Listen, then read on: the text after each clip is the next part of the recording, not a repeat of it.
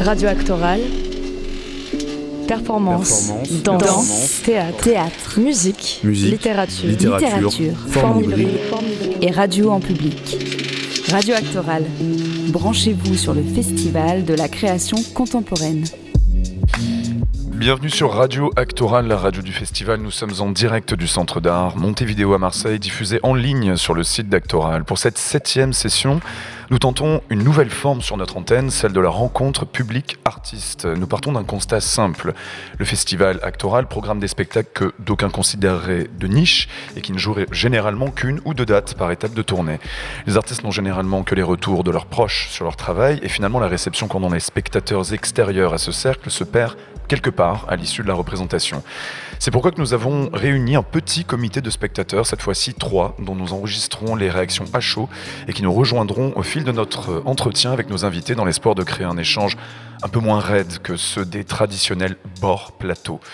Pour inaugurer cette forme, nous recevons César Vessier, artiste à la croisée de l'audiovisuel et de la scène. C'est lui que metteur en scène et chorégraphe appellent lorsqu'ils veulent travailler sur du film. Et ses propres cré- créations donnent lieu à des dispositifs où plateau et vidéo ne se distinguent plus. Il présente à Actoral Péter le Cube, un patchwork d'extraits du premier roman, du, ou deuxième roman en fait, d'un jeune Québécois, canadien, donc Antoine Charbonneau de Mers, également avec nous ce soir. C'est un récit d'apprentissage sexuel à l'ère d'Instagram et des applications de cul, ainsi qu'un sacré décollement du réel. Et il est ici fondu en un mindfuck de pop culture digitale, un peu comme si Guy Debord avait eu Snapchat. C'est à découvrir encore ce soir à 20h à Montevideo. Il y a encore des places un peu un des tubes d'Actoral.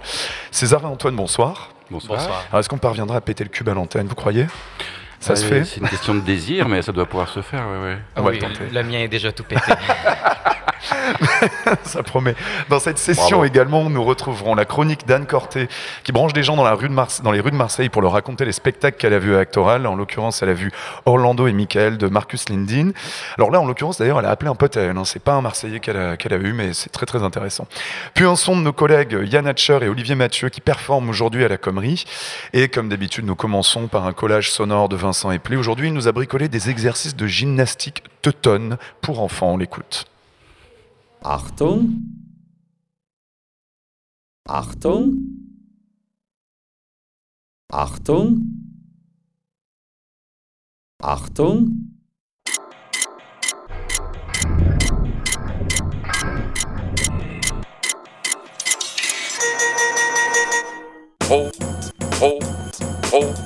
Auch hier erkennen wir, mit Musik geht alles besser. oh, oh. oh.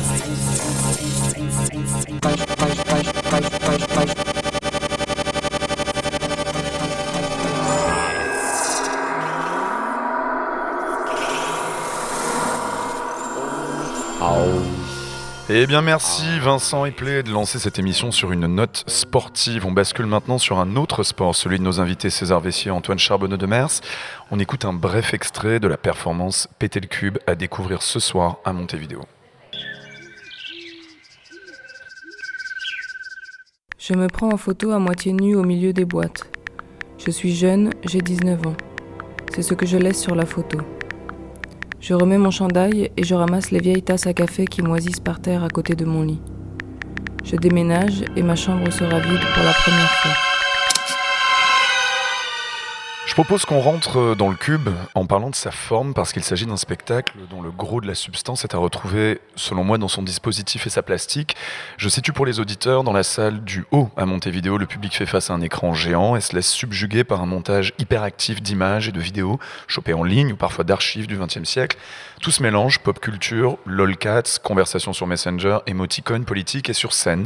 Deux performeurs, Alix Boileau et Ferdinand Vessier, interagissent entre eux ou avec l'écran pendant que des extraits du roman d'Antoine sont lus par la voix dépassionnée d'Alix. César, vous travaillez constamment entre scène et vidéo. Alors pour être clair, comment est-ce que vous euh, aboutissez à cette forme et qu'est-ce que vous souhaitez qu'elle produise? En l'occurrence, là, c'était un peu une, première pour moi parce que je, travaille rarement d'après un texte. Euh, des fois, j'écris moi certaines choses, mais un texte qui vient d'ailleurs. Et, comme il y avait une proposition au départ qui venait de, de l'objet des mots Actoral 2018 de créer quelque chose à partir de- du roman Good Boy donc d'Antoine. Euh, moi, j'ai tout de suite prévenu que j'allais pas faire vraiment de lecture, que je travaillais avec l'image, que j'étais pas chorégraphe, mais que je travaillais avec les corps. Enfin, c'est toujours un peu difficile de définir.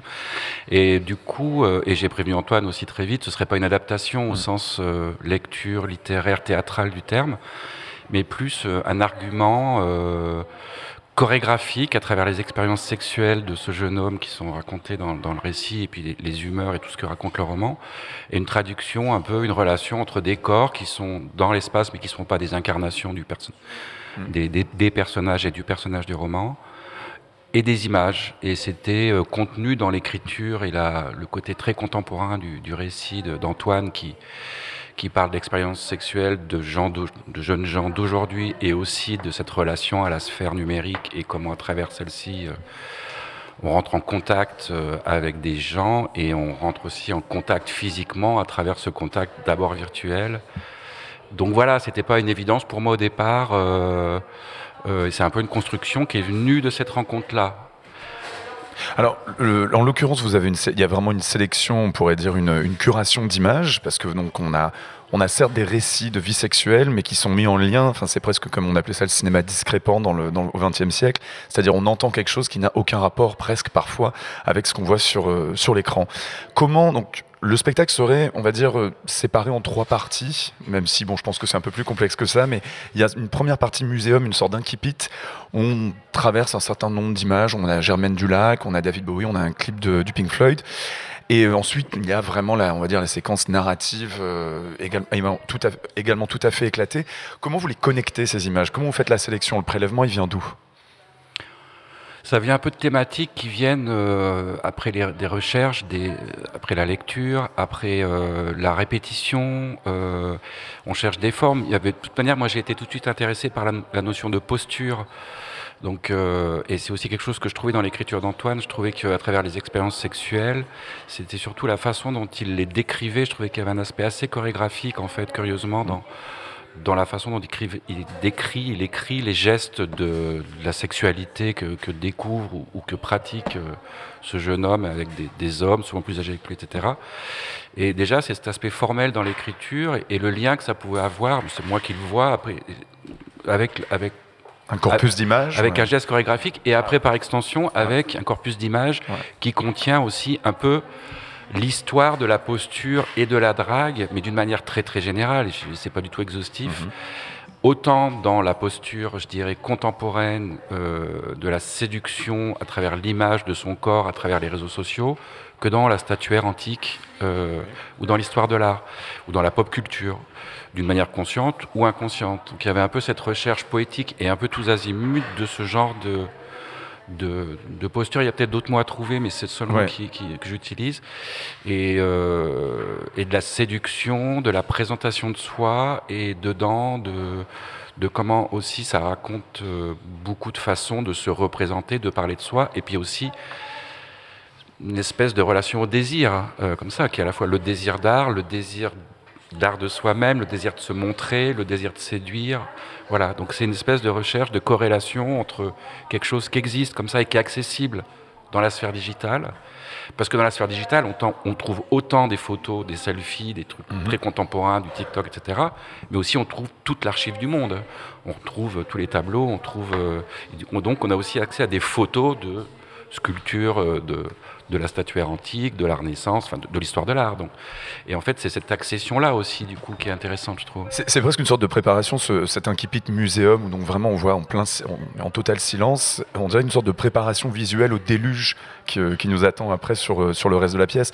Donc votre connexion, ce serait la représentation du corps finalement. Oui. Il y, a, il y, a le Pink Floyd, il y a aussi ce clip de See Emily Play tout à fait inoffensif de, de, oui, oui, parce de Floyd, que par exemple. C'est plein de choses. C'est aussi des éléments de recherche qui finalement qui sont montrés parce que mes spectacles, c'est souvent des. Enfin, ce que je propose, c'est souvent des dispositifs. Mm.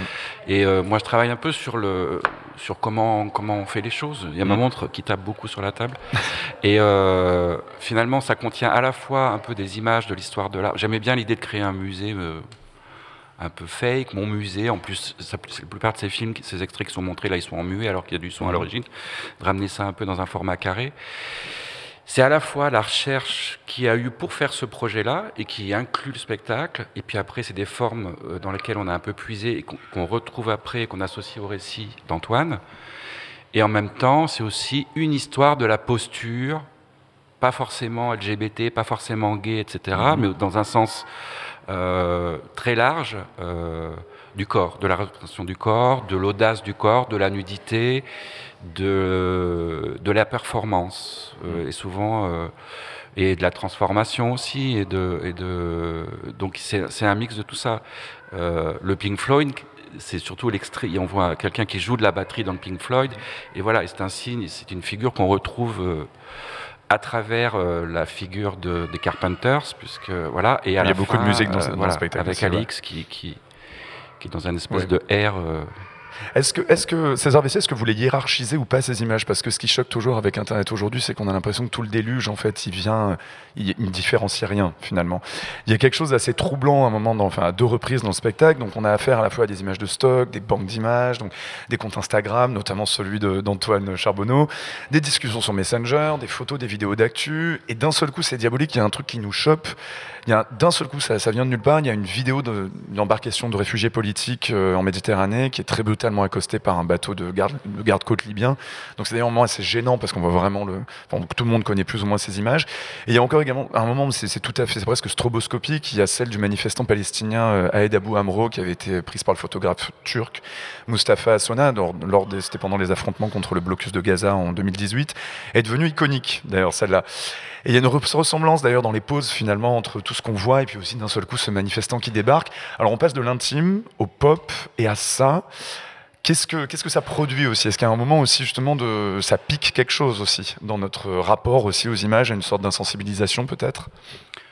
En tout cas, il n'y a pas du tout. Au contraire, j'espère qu'il n'y a pas de volonté de hiérarchisation. Justement, il y a une vraie mm-hmm. volonté d'horizontalité euh, de toutes les, les sources.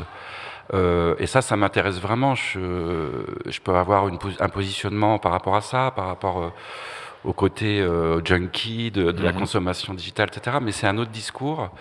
Euh, mais par contre, sur les images, là, il y a vraiment un désir de, de mettre, euh, de mettre Andy Warhol, l'actualité mhm. des migrants qui se font tuer par les, par les Libyens et, et, et plein d'autres choses. C'est-à-dire que et, effectivement, ce, Palestinien, euh, ça m'intéresse toujours quand, dans le discours politique ou dans, dans la forme du discours politique ou dans la photo qui a priori au départ est politique, derrière, il y, a, il y a un corps, il y a quelque chose, il y a un aspect chorégraphique qui fait que, en fait, pourquoi une image devient iconique aussi, c'est parce qu'il y a quelque part, inconsciemment ou non, mais ça n'a pas d'importance, une proposition plus ou moins chorégraphique dans cette photo. Il y a de l'esthétique, il y a du corps, il y a un désir de, il y a une beauté de ce corps, euh, mhm. il y a une forme.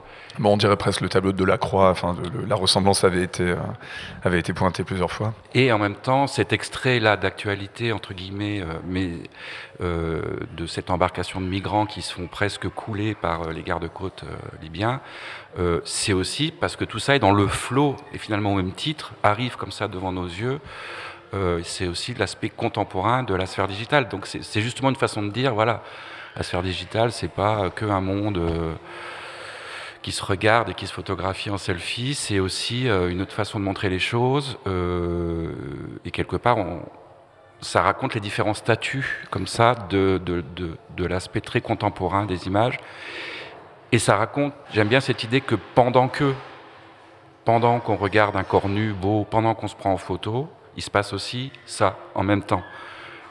on pourrait dire qu'il y a une espèce de pendant que, euh, voilà. Et cette, euh, encore une fois, horizontalité du hmm. temps m'intéresse, surtout dans un récit littéraire, en apposition à un récit littéraire qui, lui, a, été écrit, raconte un temps qui a été vrai ou faux, mais en tout cas passé, même si le récit est au présent, mais, hmm. il a été imprimé. Donc, euh, et à ça, j'appose aussi des mots séparés euh, du roman qui sont d'un seul coup mm. comme des images et pas juste des mots. Il y, a, il y, a, aussi quelque chose qui est, qui est, assez troublant dans le spectacle, et c'est aussi ce qui fait toute sa vitesse et toute sa plasticité, c'est qu'en fait c'est la rencontre de deux temporalités, c'est-à-dire celle des arts de la scène, qui ont une autre histoire, et puis celle du flux digital d'images. Comment est-ce qu'on les croise comme ça? Comment est-ce qu'on trouve ce rythme-là, où c'est justement un petit peu ce décalage qui fait, on va dire, l'excitation du spectacle?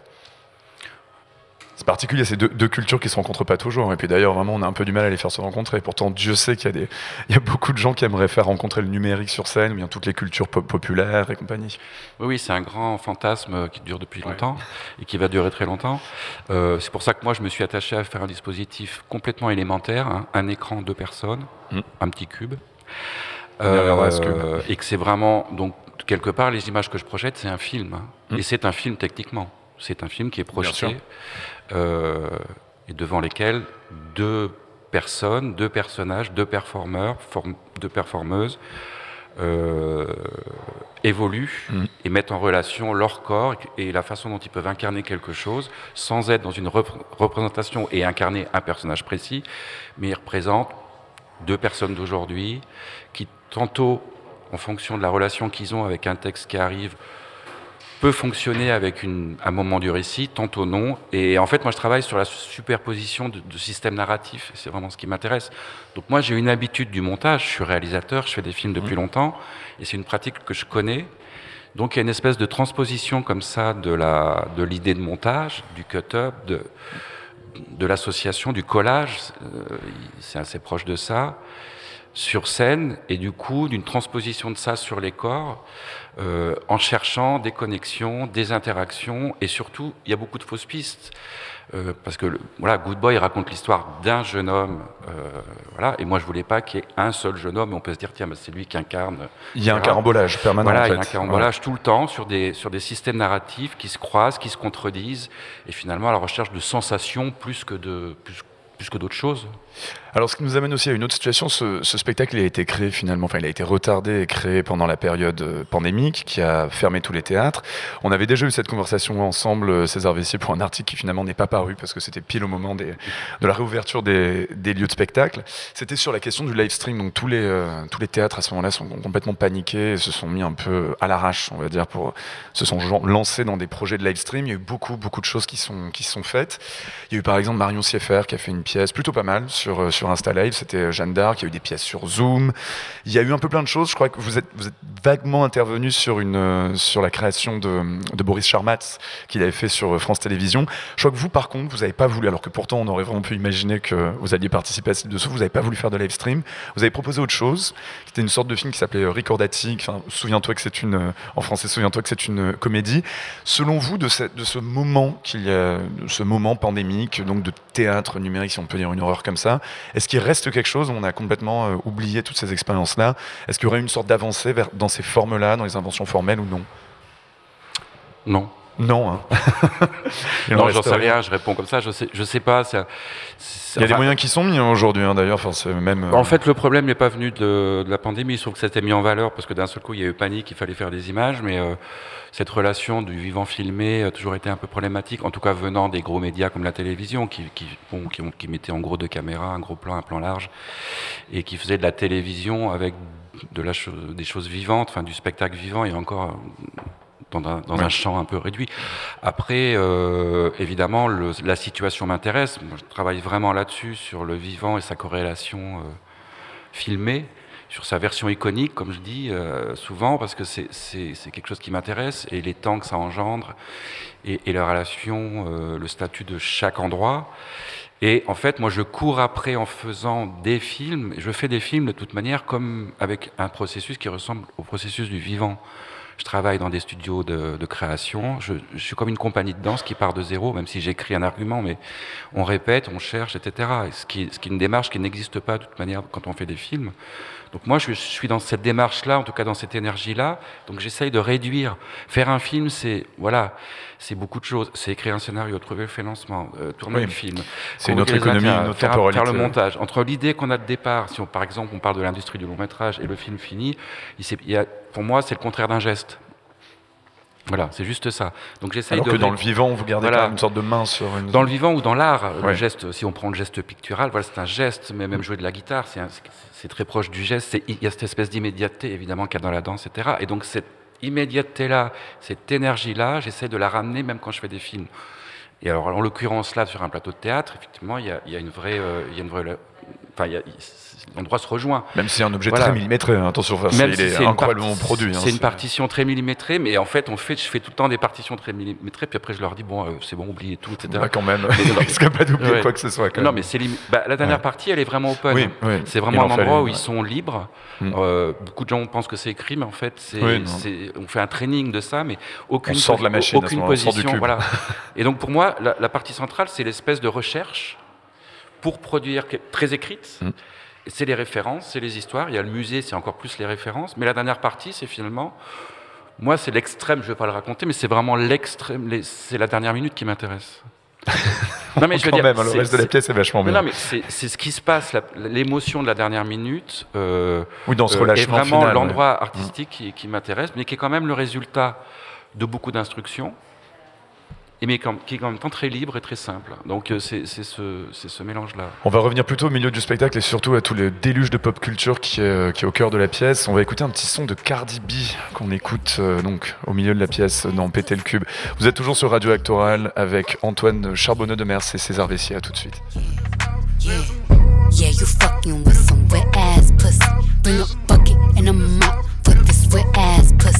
Give me everything you got wet ass pussy.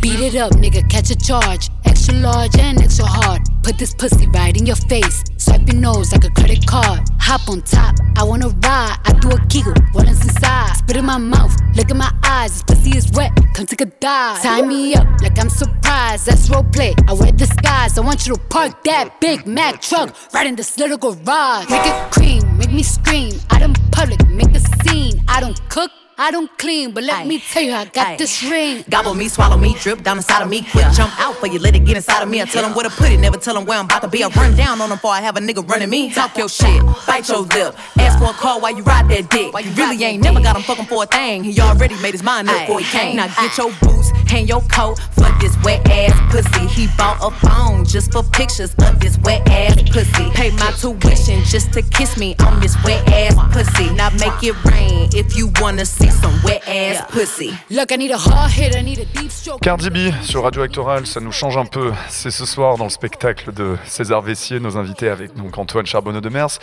Vous êtes toujours sur Radio Actoral et on va plutôt se pencher sur le, le roman, donc dont euh, il y a des extraits découpés comme ça qu'on retrouve dans le dans Péter le cube. Antoine Charbonneux de Mers, c'est votre deuxième euh, roman à l'époque. Déjà, comment vous l'avez vécu? Enfin, déjà ce- cette transposition, ce découpage, puisqu'on est totalement sorti de la linéarité de, du, du roman lui-même. Oui, ben, c'est ce qui est bien. Puis c'est ce qui. En fait, j'ai j'ai été honoré de voir que César s'était approprié le livre. Et c'est ce que je voulais d'ailleurs. Euh, pour moi, le, le travail d'équipe ou la collaboration, c'est. C'est généralement là où je m'éteins. C'est-à-dire que je j'aime pas ça, puis je, je préfère toujours l'idée de relais. Euh, puis je dis pas ça par lâcheté ou par paresse, mais vraiment parce que j'ai l'impression qu'un artiste doit pouvoir prendre le relais d'une œuvre. Donc, euh, en, en confiant euh, la création de ce spectacle-là, ben, c'est pas moi qui lui ai confié, mais Oui, oui, bah oui, ça s'est fait par une César, rencontre qui est née ici d'ailleurs oui, en c'est ça. 2018. D'ailleurs, toutes les rencontres des, des- des duos comme ça que provoque Hubert Collen donnent pas lieu forcément à des collaborations aussi fructueuses. Mais donc pour moi, c'était très heureux comme, comme rencontre euh, de voir que César avait euh, justement fait son propre montage. Est-ce que c'était des, on va dire, le, le roman est presque, enfin, des- les extraits du roman sont presque, il y en a quoi, 30, 40%, même pas en fait finalement. Ouais. Elles sont, est-ce que c'est une sorte d'instrumentalisation dans un dispositif? Est-ce que c'est excitant justement de voir son, ces extraits? En fait, le propos est changé presque d'une façon ou d'une autre. C'est le même, mais c'est dans une autre, euh, ça sert autre chose. Oui, puis de toute façon, moi, j'oublie un peu le propos de Oui. original, donc euh, c'est- ça dit ce que ça veut dire, et c'est aussi euh, une lecture. C'est-à-dire que ce que César propose, c'est une lecture du livre. Ouais. Euh, et c'est ce qui m'intéresse, moi, c'est de voir comment les mots, euh, dans cet ordre-là, euh, avec les images, racontent une, une histoire qui est pas nécessairement nouvelle, mais qui est une des lectures possibles du livre. Et ça, c'est très précieux pour un écrivain parce qu'on n'a pas de... Bon, on a des commentaires, mais on- n'a jamais accès à, à la lecture des gens. Donc, euh, voilà. Mais vous êtes sensible aussi à cette, euh, on va dire, le, le propos ou le- l'espèce d'étrange distance critique qu'a euh, César Vessier sur l'origine des images d'aujourd'hui? En fait, c'est presque ça qu'il extrait, qu'il prélève de votre roman. Oui, ben... c'est quelque chose qui vous concernait aussi en tant que, enfin, dans le roman original. Non.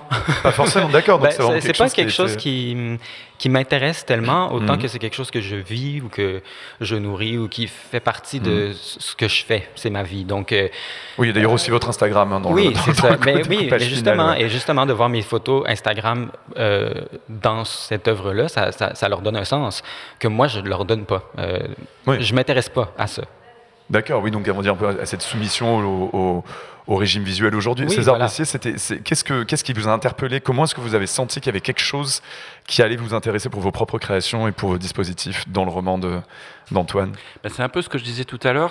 Bon, après, moi, je travaille, euh, j'ai travaillé les- dans les deux films que j'ai fait précédemment, toujours quand même avec des jeunes personnes et des jeunes artistes qui se posent un peu des questions euh, sur ce qu'ils sont en train de vivre. Et c'est un peu la thématique de mon travail. Et le roman de- d'Antoine euh, contexté comme ça, un groupe, bon, le héros, mais aussi autour de lui un groupe. euh, Il y a une jeune fille qui est au Beaux-Arts, il y a- lui étudiant, il n'y va pas, il n'y va pas, mais euh, voilà. Et donc il y avait déjà ce questionnement contemporain, en plus avec la relation avec les, les- les réseaux sociaux. Et après, ce que je disais tout à l'heure, c'est dans le récit même, dans l'écriture, quelque chose que je trouvais encore une fois très gr- chorégraphique. Euh, entre guillemets, c'est euh, de cette description. euh, et il y avait quelque chose qui m'intéressait beaucoup, c'était cette idée du désir de.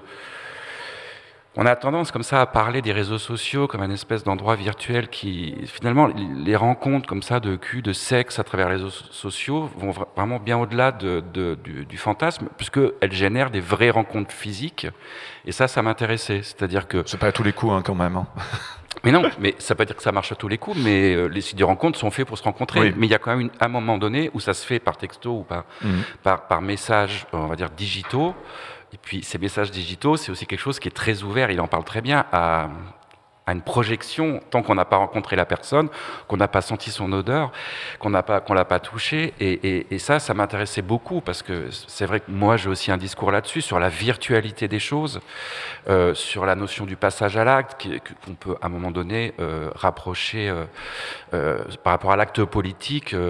voilà, beaucoup de gens ont l'impression de faire de la politique en, tapant sur un, ordinateur. Donc, moi, j'avais un peu ce discours-là aussi. Et c'est vrai que c'était un des rares endroits, c'est-à-dire la relation sexuelle euh, faite à travers une mise en connexion digitale qui produisait quand même une vraie réalité concrète qui après et il parle un peu il parle de ce décalage enfin il y souvent ah j'ai reçu un texto de voilà euh, machin et puis en fait il le voit il est déçu enfin il y a, y a- ou pas euh, euh, et- on voit et- parfois les conversations, euh, on entend voilà. le clic aussi des, des conversations a- sur, il y a la sur, réalité, Messenger. il y, a, le fantasme digital, on va dire, qui est quand même et, et puis une vraie réalité. Et ça, cette, cette, ce trajet-là m'intéressait parce qu'il était en fait assez proche d'un discours aussi que, que je tiens d'une autre manière. Mhm. euh, dans d'autres aspects de mon travail. Donc, euh, Il y, a- aussi, a pas seulement une connexion à une image, mais il y a surtout un ton et une température tout à fait différente donnée à votre, euh, à votre roman Antoine de Charbonneau, parce qu'il est récité par Alix Boileau sur un ton tout à fait dépassionné. Et donc d'abord, c'est une voix de fille comme ça. Qu'est-ce que ça vous a inspiré, vous? Qu'est-ce que, Comment vous l'avez reçu cette lecture? Et pourquoi aussi ce ton, César Vessier? Et Antoine, allez-y. Ben, moi, j'ai adoré sa lecture parce que, euh, parce que moi, quand j'écris, c'est comme tout le contraire de Bah oui. cette. euh, Donc là, on a vraiment accès aux mots. Et puis pour moi, c'était pas une voix de fille, euh, justement. Puis je pense que c'est ça qui, que César a voulu faire, c'est-à-dire que j'ai complètement euh, oublié de qui c'était la voix. Et justement, est-ce que c'est vraiment le personnage qui parle Est-ce que le livre, c'est vraiment ma voix? Oui, Non. oui, oui. oui mais Donc, c'était on- bien d'entendre une nouvelle voix. Euh, oui, je l'ai reçu euh, comme ça. moi, je César Vessier, ouais, de c'était. manière, je procède par contradiction toujours. hein, c'est un peu un tic de. voilà, donc. euh, mais déjà, ce qui était curieux, je l'ai raconté il y a longtemps à Antoine, quand j'ai lu le. Pendant longtemps, quand on lit le roman, on ne sait pas s'il parle d'un homme ou d'une femme. Ah ouais. L'écriture est très peu genrée. Euh, euh, Il n'y a pas d'adjectif. Enfin voilà. euh, on met, moi, il y a j'ai- peu d'adjectifs qui permettent donc si on lit pas la quatrième de ouais. couve et qu'on rentre directement comme ça, euh, on, on met du temps à se dire, mais de qui parle-t-il? Euh, Ça, ça m'intéressait, mais après, par esprit de contradiction, je dis bon voilà, ça, ça raconte l'histoire d'un jeune homme qui rencontre des, des- Mm. des mecs en arrivant, qui découvre un peu sa sexualité, qui est comme ça. Euh, euh, je vais le faire lire par une fille. Après, euh, Ferdinand, il lit quand même la dernière partie de, de, de- du spectacle. Oui. Il y a même un petit, moment où Antoine, il y a un moment où Antoine, Complètement. où Antoine, et ça j'aime bien, c'est pareil, perdre les systèmes narratifs, les mélanger, etc. Et finalement, quelque part, dans ce contexte-là, ça n'a presque pas d'importance. Enfin, il y a Oui. une espèce de truc qui se qui se déroule comme ça. Euh, Antoine Charbonneau de Mer, je crois aussi que vous aviez aussi euh, mis en scène votre propre texte au Théâtre Monument National de Montréal. Ça donnait quoi en fait? C'était tout Oui. à fait autre chose Ben donc oui, c'était tout à fait autre chose. C'était pas vous sur scène, euh, si Oui, c'était moi Si, sur scène. Oui, oui, c'était moi sur scène. C'était une commande de- d'un centre d'artistes en Abitibi. Et ben, je suis allé complètement ailleurs, c'est-à-dire que là, c'était moi. Donc, j'ai Ah joué encore plus avec les limites entre. Ben, Le personnage et vous-même, Il ouais. y en avait plus. Donc, il y avait aussi du commentaire de moi aujourd'hui qui. Qui raconte euh, mon histoire, celle de mon narrateur. Donc euh, oui, c'est encore plus. J'adore brouiller les, les pistes entre la réalité et la fiction. Ben, je, je les brouille même pas volontairement, c'est-à-dire qu'écrire, c'est Oui. un brouillon de tout ça de toute façon. Donc euh, Alors justement, on va, on va y venir. On va écouter d'ailleurs un petit son d'un auteur qui s'appelle Guillaume Dustan, qui est un peu le, le spécialiste, on va dire, de la de l'aut- l'autofiction. Alors lui, carrément, c'était presque cosmique sa manière de, de le faire, de l'autofiction gay. C'était il y a une vingtaine d'années. Maintenant, il, il nous a quittés. Euh, avant avant d'écouter son son, j'aimerais juste vous, puisque là, on parle un petit peu de, de fiction, d'autofiction, de cette limite entre la entre la réalité et la fiction. On avait reçu euh, Christine Angot il y a deux ans ici pour en parler. On avait pas mal fouillé la question. Et Annie Arnaud, elle a sorti un livre cette année qui s'appelle Le jeune homme, et juste l'incipit est très beau. C'est des choses, on- enfin, je crois que je le, re- je le refais comme ça, je l'ai pas retrouvé, mais c'est des choses, on les vit vraiment seulement une fois qu'on les a écrites. Alors finalement, pour péter le cube, est-ce qu'on a besoin vraiment d'écrire qu'on pète le cube? Oui, oui, ben, je pense que ça vient. Ce, ce ça récit d'émancipation sexuelle, il a lieu que. Pour moi, ça allait, les choses, ça mais- allait ensemble. L'écriture et l'hom- et l'homosexualité, la Ouais. sexualité sont arrivés ensemble. C'est un même projet, c'est une même euh, vocation même. J'ai l'impression que c'est c'est ça mon rôle. D'accord, vous écririez pas si vous étiez pas homosexuel ou l'inverse, etc. Enfin, Mais ça va ensemble, c'est même, le même exercice. Ok. L'écriture, la sexualité, l'homosexualité, pour moi, c'est oui, c'est une le, même projet. on sent un, un appel, on le fait, on se rend compte que ça marche et c'est la même ok, d'accord. chose. Donc les expériences sont même presque déjà pensées comme, euh, enfin, euh, Non, dans leur souvent on forme me demande est-ce que, future, avant, quoi. est-ce que tu penses à, à l'écrire quand tu vis quelque Oui, chose voilà. avant? Non. C'est pas- pas aussi déréalisé, Ben, déconnecté Je, que je ça, pense ouais. pas. Tu sais, comme Oui. tantôt je disais, je réfléchis pas à ça, c'est que je réfléchis pas mon, Oui. mon œuvre. Euh, je la fais. Oui. Euh, dans la vie comme euh, à l'écrit. Mais c'est juste une suite, euh, c'est un Oui. relais, la vie l'écrit, Oui. la vie l'écrit. Oui, c'est un aller-retour. ouais. Mais c'est pas, ouais, c'est pas un après-coup. Et Guillaume Dustan aussi, c'est un auteur que vous avez fréquenté ou pas? Oui, oui, ben, pas personnellement, mais je l'ai Oui, c'est pas exactement la même génération. Je, pro- je propose qu'on écoute. Alors en fait, il avait, c'est un document assez particulier. D'ailleurs, je remercie euh, la Galerie 13 de me l'avoir prêté. J'avais fait donc un article sur Guillaume Dustan à l'époque pour la revue Mouvement, et euh, donc à l'occasion de la redécouverte de, ses- de son œuvre et notamment des vidéos, on s'était rendu compte qu'il avait fait plein de vidéos. Et en fait, l'éditeur La Cinquième Couche publiait une revue qui s'appelait Écriture. Là, c'est le, le 14e, euh, le 14e numéro. Euh, c'était consacré à Guillaume Dustan. Ça s'appelait Dustan Engagement, et ça se présentait aussi avec un CD. C'est un objet un peu vi- vintage et euh, qui, s'appelait au, Au Fantasma, sur lequel Dustan ben, se laisse un peu aller à ses pensées sous des formes qui frisent le collage sonore. On va écouter celle-là parce que je trouve que ça matche pas mal avec ce qui se passe dans Péter le Cube.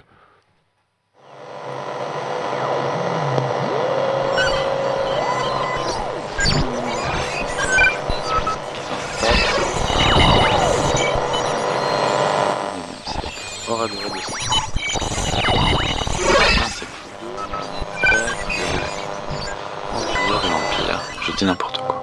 Les intellectuels, ils s'intéressent plus au monde moderne et, et ils disent rien. Enfin, le silence des intellectuels, ça c'est pas terminé.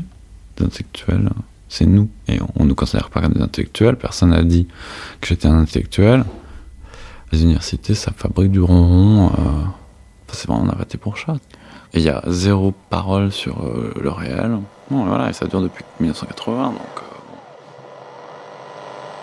J'ai 23 ans. C'est une époque, hein. C'est intéressant. Comme paysage. C'est la terreur. Et il y a zéro parole libre. Ou des fois il y en a, ça fait des espèces d'éclats, genre tiens, Welbeck, tiens machin. Et c'est vrai que tes écrivains, il y, a- à peu près que qui queen. Tout est souterrain. La pensée souterraine. Et, c'est, vrai, on, on- c'est un peu un truc. euh, C'est un peu la guérilla, c'est un peu, c'est un peu une espèce de. Ouais.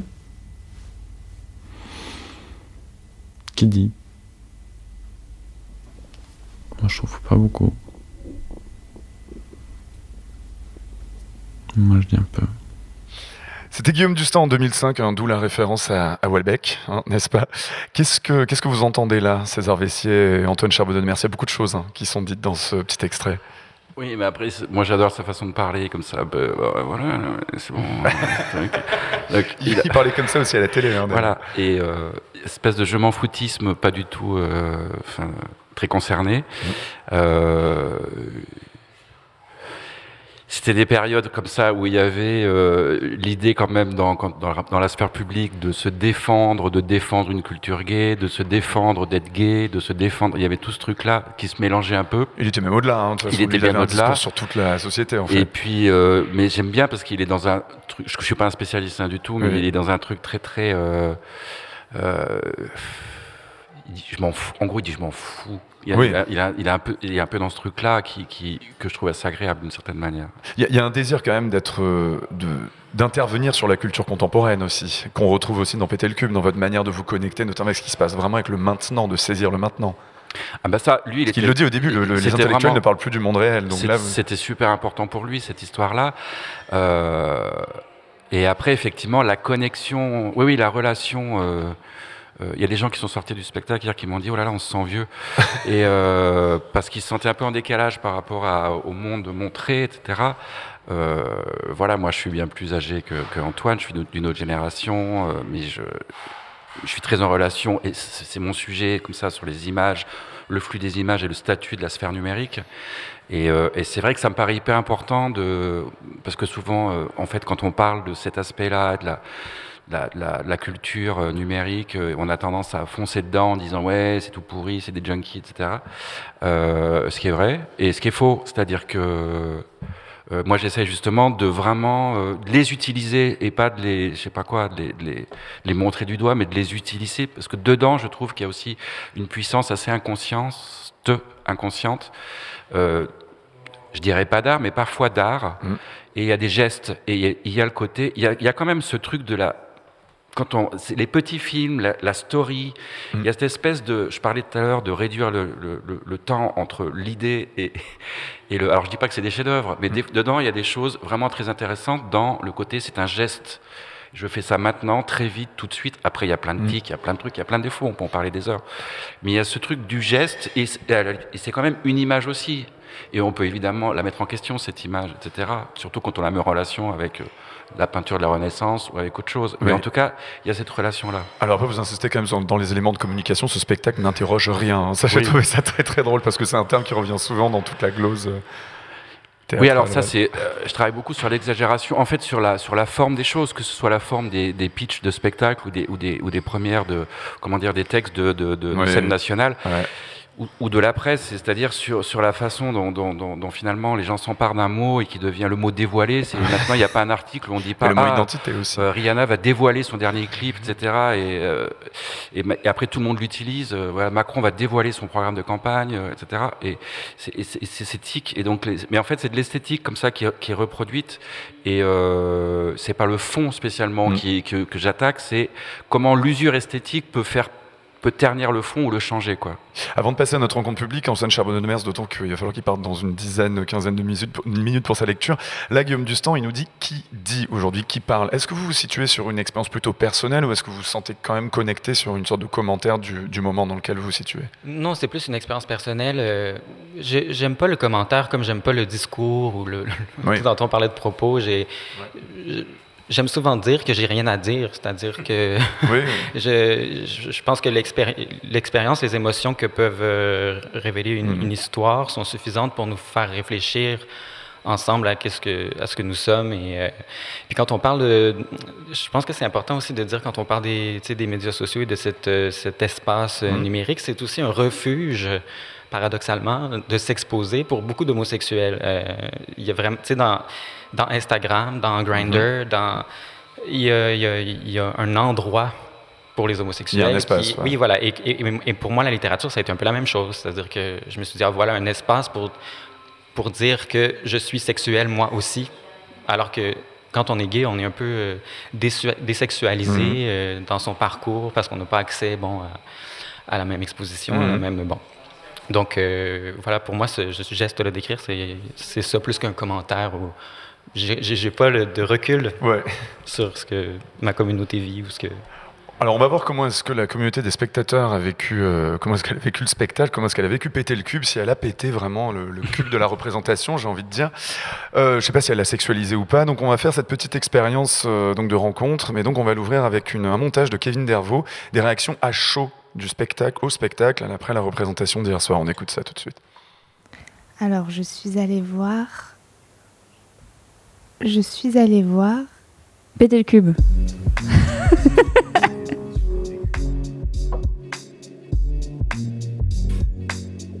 un spectacle euh, très numérique. Et euh, ça retraçait les premières expériences d'une personne.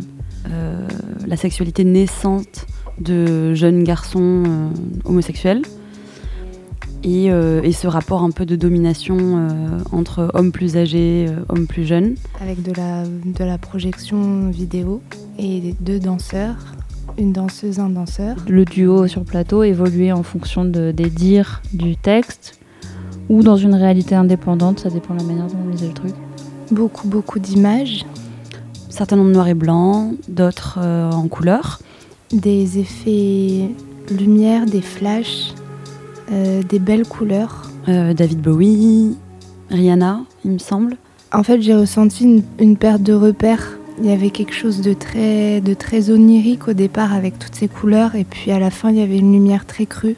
Mais euh, je sais pas, il y a des fois où euh, dans ce qu'il montrait ou faisait, je me voyais et un peu avec un peu de la pudeur en mode ah mon dieu ils m'ont vu et ils m'imitent sur scène, tu vois, genre un, côté un peu ouais miroir de, de, de ce qu'on est dans notre intimité un peu gênante.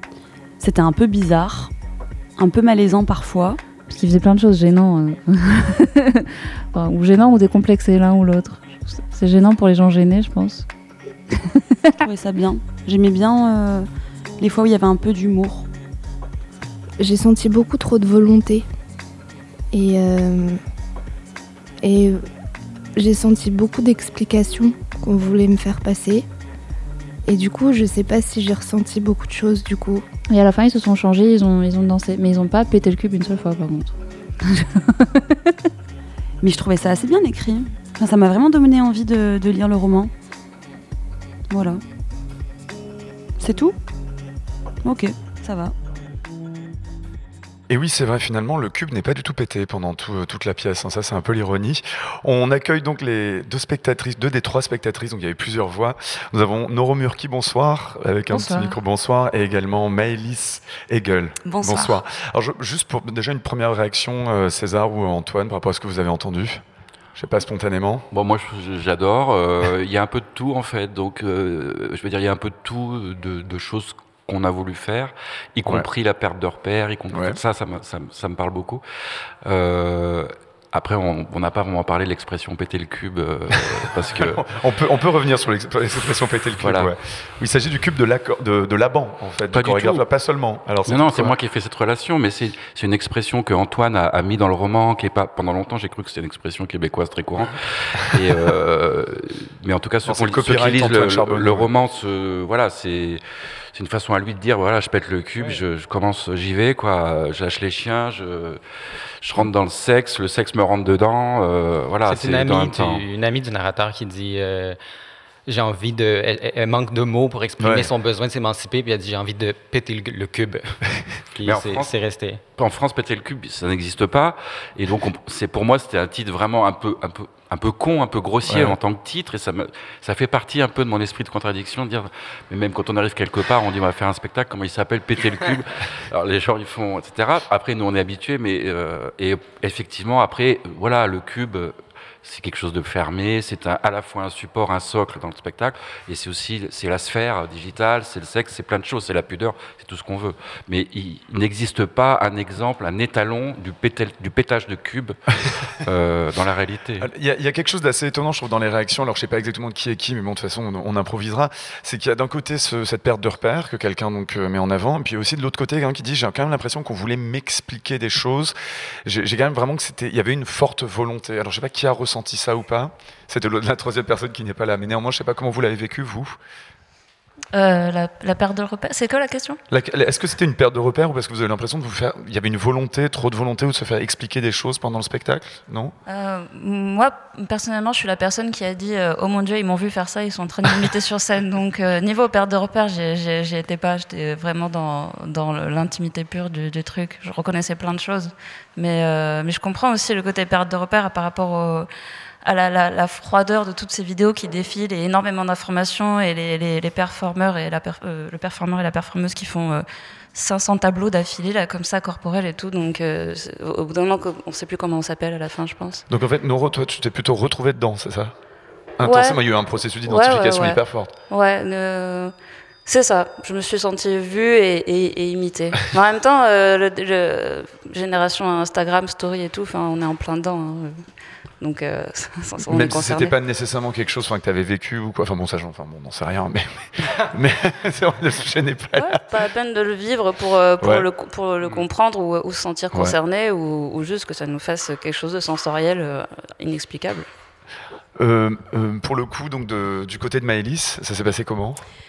Euh, moi, il y a quelque chose que j'avais dit hier hein, qui n'était pas, qui n'est pas paru dans l'extrait là. Ouais. Mais c'était la réaction à chaud post à chaud. Ouais. Mais je voyais ça un peu comme un hamburger, comme euh, au début que des images sans son, au milieu vraiment la narration avec des gestes, etc. Et la fin que euh, pas, pas de bruit non plus et que des gestes. Et je me demandais si c'était fait exprès un peu ce miroir de au début euh, vraiment que des images ensuite que des gestes, et au milieu la narration. Est-ce qu'il y a quelque chose qui était fait euh, exprès par rapport à ça?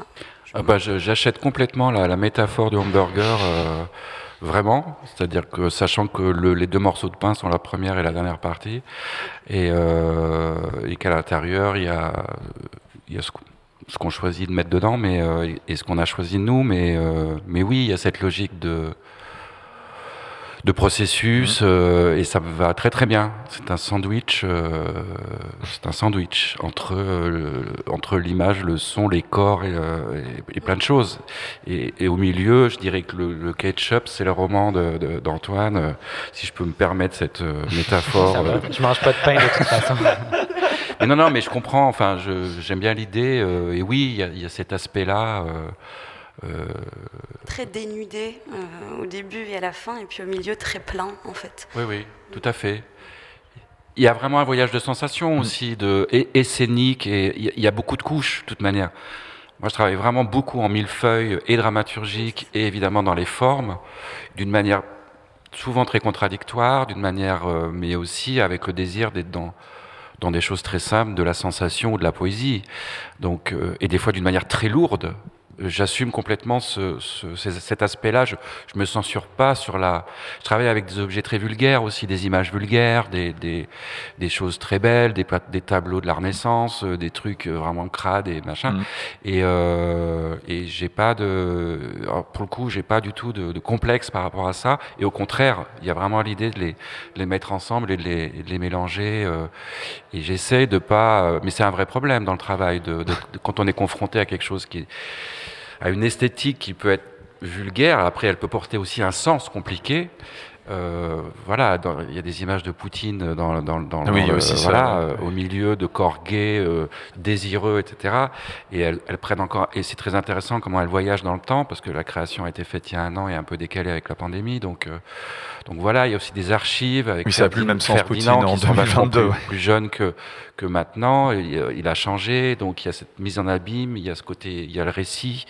Mm. donc voilà, il y a, il y a, il y a vraiment cette complexité, euh, je ne sais pas si c'est complexe ouais. d'ailleurs, mais cette, cette impression-là. Alors justement, pas de complexe, c'est ce qu'on disait. Puis il y, y, a, je sais pas qui c'est qui a évoqué cette notion de malaise, je crois, dans, le, dans la pièce. Finalement, il y a eu un moment, c'est une sorte de gênance en fait. Finalement, elle est venue d'où plutôt finalement? Ouais, ça c'est moi. Ouais. C'était à quel moment, enfin, quel euh... moment ou pas, mais juste généralement pourquoi, d'où est venu le. Je sais pas. Enfin, vous parlez de vulgarité, il y a une espèce de face à face là comme ça où. On une espèce d'intimité révélée. À la fois, on n'ose pas l'assumer, à la fois, ça fait aussi notre force, à la fois, euh, euh, ça, concerne énormément de gens. Enfin, on, on, moi, j'ai pas pu m'empêcher d'imaginer des gens que je connais, des relations que j'ai eues. Enfin, c'est le sujet, quoi. On, parle de, on parle de sexualité, c'est aussitôt on, se remémore des têtes et, des corps et, des histoires. Donc, euh, Donc, il y a, Ouais. il y a- il y a- il y a en- Qui a dit dévoiler tout à l'heure? Ouais. Voilà, on est dévoilé comme le, comme le discours de Macron, quoi. Ouais. Ça doit réussir. Non, mais il y a aussi, euh, on en parle moins, mais en fait, cette, euh, peut-être ces impressions dont on parle, d'une manière générale, y compris celle-là, mais toutes, c'est qu'aussi elles- elles sont portées par des corps qui sont présents devant nous sur scène et qui, qui, qui- sont une espèce de, de- je sais pas, je les ai, dans un texte, je crois que j'avais écrit, c'est des personnages écrans aussi, parce qu'ils sont là, ils incarnent pas vraiment ce qu'on voit, mais il y a une relation, il y a une construction de figures, comme ça, inspirée de plein de choses, ou euh, en relation, ou en réaction à des formes, ou des, des mots, ou des sens. Mais le fait qu'il y ait aussi une présence vivante, aussi, nous donne une, une autre relation, je pense, aux images projetées, à ce qu'elles portent. Et, euh, et du coup, des fois, il crée une relation qui peut paraître ambiguë. Et en plus, dans ces images, en plus, je mélange des tas de choses qui peut paraître, qui peut transformer, travestir, je dirais, euh, la sensation, la compréhension, des choses comme ça. Ce- Antoine Charbonneau de Mers, il va falloir qu'on vous libère dans pas longtemps, donc je vous fais intervenir un peu encore une fois. Ce- cette question justement du dévoilement et de la pudeur, elle est au cœur finalement de votre euh, pratique, de- du fameux projet littéraire qui est totalement lié donc avec ce que vous vivez. Oui, tout à fait. Comment ça, ça- ça se joue comment en fait? Qu'est-ce qu'on qu'est-ce qu'on garde pour soi aussi? Est-ce qu'on garde quelque chose? Et comment est-ce qu'on balance ça aussi sur scène, même si c'est dans un dispositif assez crypté hein, mais- Ben, en fait, euh, cette, euh, ce retour-là, cette, ce- cette réaction-là qu'on vient d'avoir, euh, pour moi, c'est c'est tout. C'est-à-dire que c'est juste à ça que ça sert. Se reconnaître, reconnaître des gens qu'on connaît, se voir dévoiler là, parce que c'est là qu'on prend le, temps de, de réfléchir à nous. euh, et pour, pour moi, c'est tout. C'est la, la seule chose à, à faire comme spectateur et comme euh, auteur. Et après, le spectacle de César nous, nous amène exactement là-dedans. Et tantôt, quand on parlait des couches, euh, comme un millefeuille, le roman est construit de la même façon. Euh, il y a plein de... Là, dans, dans le spectacle, il y a plus une, une trame peut-être, mais il y, a, Mm. il y a quand même, on voit apparaître la mer, on voit apparaître plein de... Oui, oui, il y a quand même des éléments narratifs qui restent. que hein, tout, ça se, tout ça se mélange et s'entrecoupe dans la vie. Mm. Euh, Il n'y a rien qui... On ne vit pas une histoire à la fois. Donc... euh, Donc on garde rien pour soi en fait, finalement. Quand on s'y met une fois qu'on a commencé à, tout, à dévoiler, on dévoile entièrement. Oui, garder, oui, garder quoi À quoi bon ouais. Oui, à quoi bon Après, il faut, faut faire attention aux autres, mais ça, c'est un autre sujet. Puis je dois y aller. Merci beaucoup Antoine Charbonneau. On va un petit peu continuer avec César. Bonne lecture. Oui, merci, Faut filer, euh, effectivement, c'est en haut, la comme en haut de la rue Breteuil. César Vessier, juste pour un tout petit peu, enfin, continuer cette, euh, cette, finir cette rencontre. Le, le moment justement, il y a des gens qui ont même un peu l'impression de se faire expliquer des choses, que vous comprenez qu'il y a des gens qui les, qui les pris comme ça, qui les reçus comme ça. Cette question, il y a beaucoup de volonté. C'est assez curieux.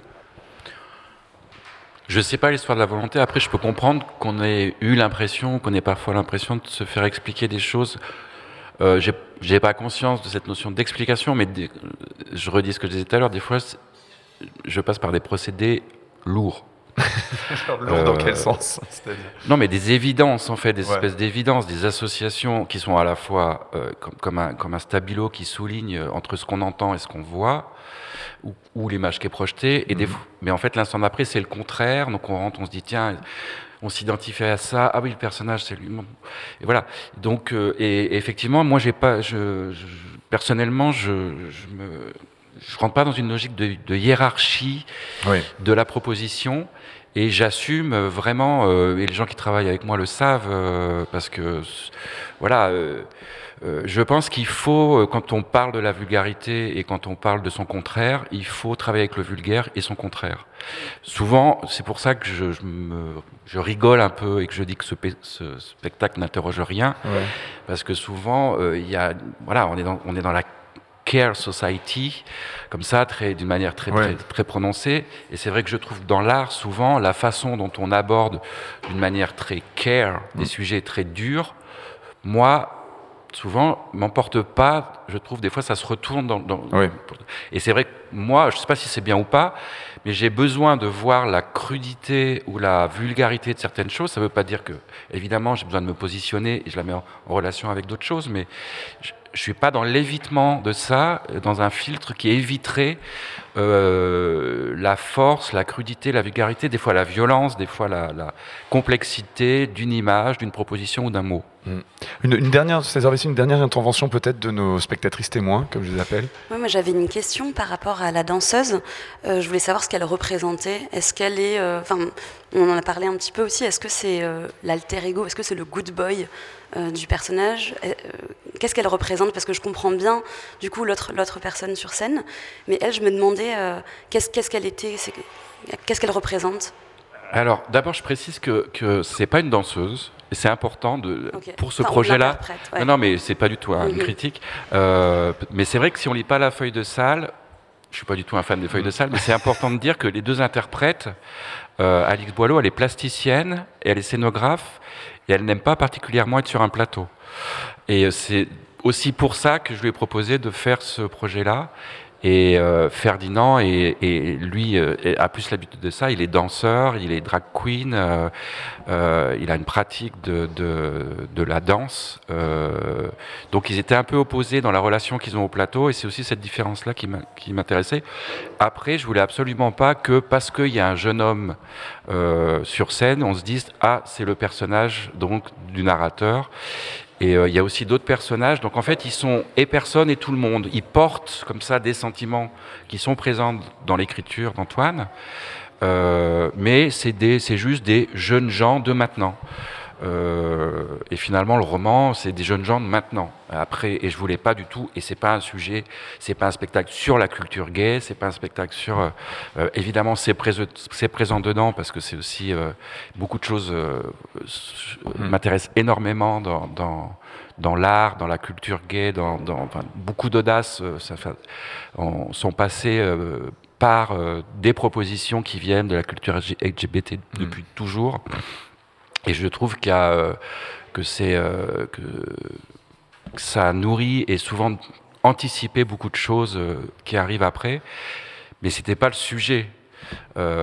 Donc, voilà, donc c'est ni non, c'était vraiment une volonté de ne pas incarner parce que et donc de perdre un peu la piste, d'avoir des gens vivants et qui sont des jeunes gens d'aujourd'hui qui sont aussi pris euh, ou aidés, ou enfermés, ou libérés par cette espèce de, de cube euh, numérico-érotique euh, voilà, qui. qui qui, qui, qui n'est pas pété à la fin, quoi. Voilà. J'avais pété. Est-ce que je sais pas si vous voulez ajouter quelque chose ou bien. Bon, de toute façon, on arrive un petit peu à la fin de cette émission, d'autant qu'il faut que tout le monde file à des lectures et à des spectacles. Merci énormément à nos spectatrices témoins, merci à Noro. Merci et toi. merci beaucoup à Maëlys. Merci, merci. César Vessier merci aussi. Euh, juste pour précision, donc euh, Antoine Charbonneau de Mer sera un roman qui va peut-être sortir en France au bout d'un moment qui s'appelle Daddy, qui va bientôt lire dans une demi-heure. Et le spectacle aura Pété le cube aura d'autres dates. Un autre oui, moment, oui, il y aura d'autres que dates, la, mais on, a été, on est un peu pris dans le bouleversement de, dans les déprogrammations et reprogrammations de la pandémie. On est sur d'autres choses. euh, donc, euh, mais oui, oui, bien sûr, euh, voilà. Le spectacle existera. plutôt saison prochaine. Merci beaucoup, César Vessier. Merci. On finit cette émission avec quelques chroniques. Euh, ben, comme d'habitude, c'est notre chaîne Al Corté qui est allée raconter. Alors, cette fois-ci, c'est pas des Marseillais, c'est un pote à elle. Elle est allée raconter un spectacle de Marcus Lindin qu'elle a vu cette semaine à la criée dans le cadre d'Actoral. On l'écoute.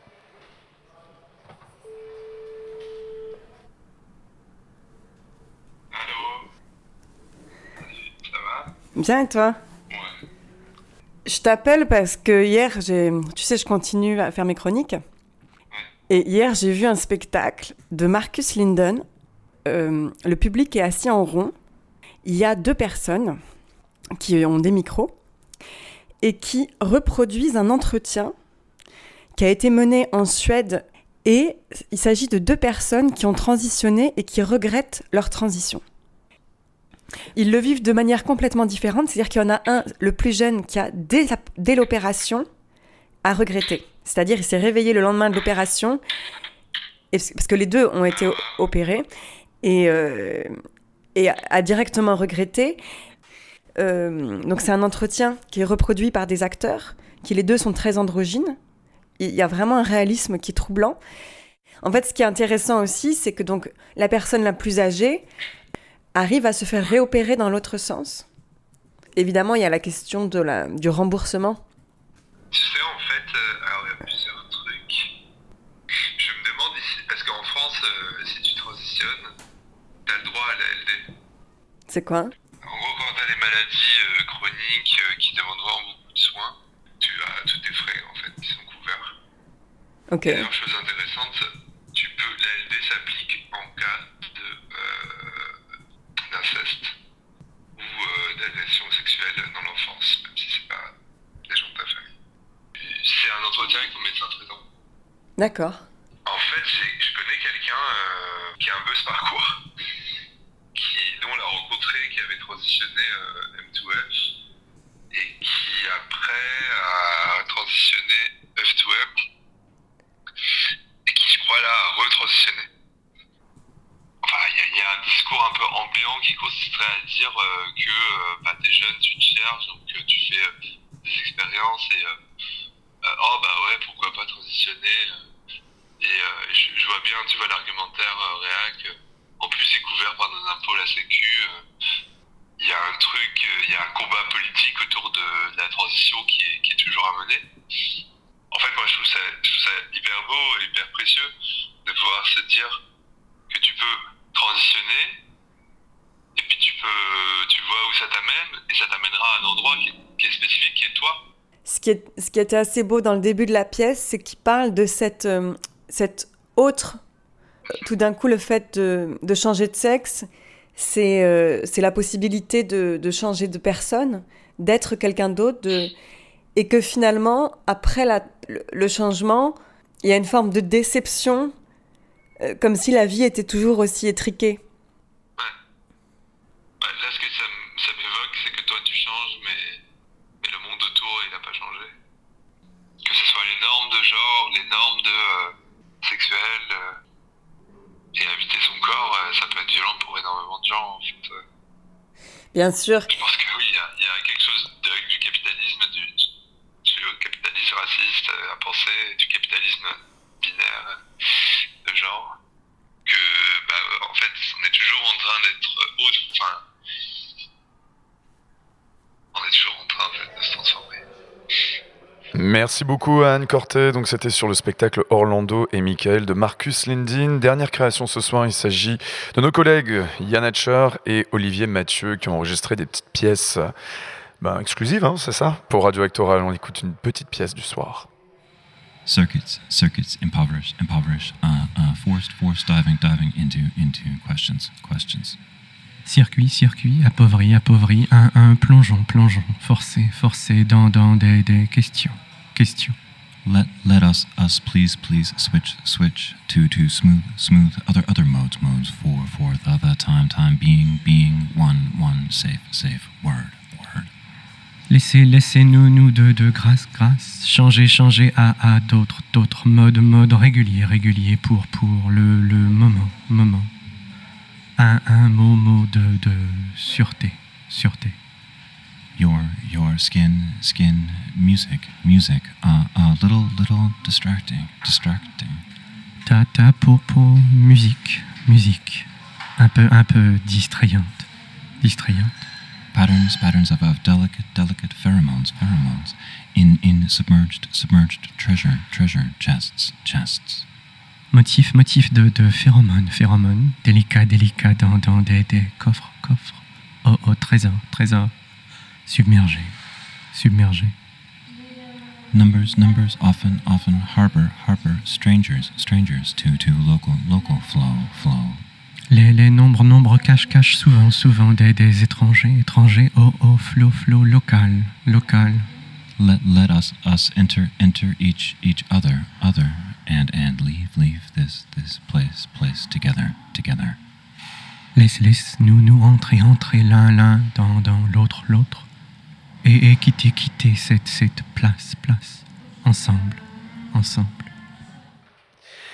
Merci beaucoup à Yann Hatcher et Olivier Mathieu. Cette émission est finie. Elle est à retrouver en podcast sur actoral.org. Mais Radio Actoral continue en ligne sur actoral.org. Grâce à son flux permanent, musique sélectionnée par Alexandre Paty, archives du CIPM, anciennes émissions, pièces sonores, c'est 24 heures sur 24 jusqu'à la fin du festival. On reprendra le direct jeudi prochain avec le ZEREP également en direct sur Radio Grenouille. À la réalisation ce soir, Sébastien Gély, à la production Kevin Dervaux. Remerciements à Lola Metou, Adrien Poulard, Sam's Kitchen à la Kitchen, dont c'est l'anniversaire dans la nuit. Et à toute l'équipe d'Actoral et bien sûr à Esther et Chloé de la billetterie qui nous subissent de l'autre côté du mur qui jouxte notre plateau. Bonne soirée sur Radio Actoral. Radio Actoral. Performance. Performance. Danse. Théâtre. Théâtre. Musique. Musique. Littérature. Littérature. Forme Forme. Et radio en public. Radio Actoral. Branchez-vous sur le festival de la création contemporaine. Radio Actoral, une web radio coproduite par Actoral Le CIPM et Radio Grenouille.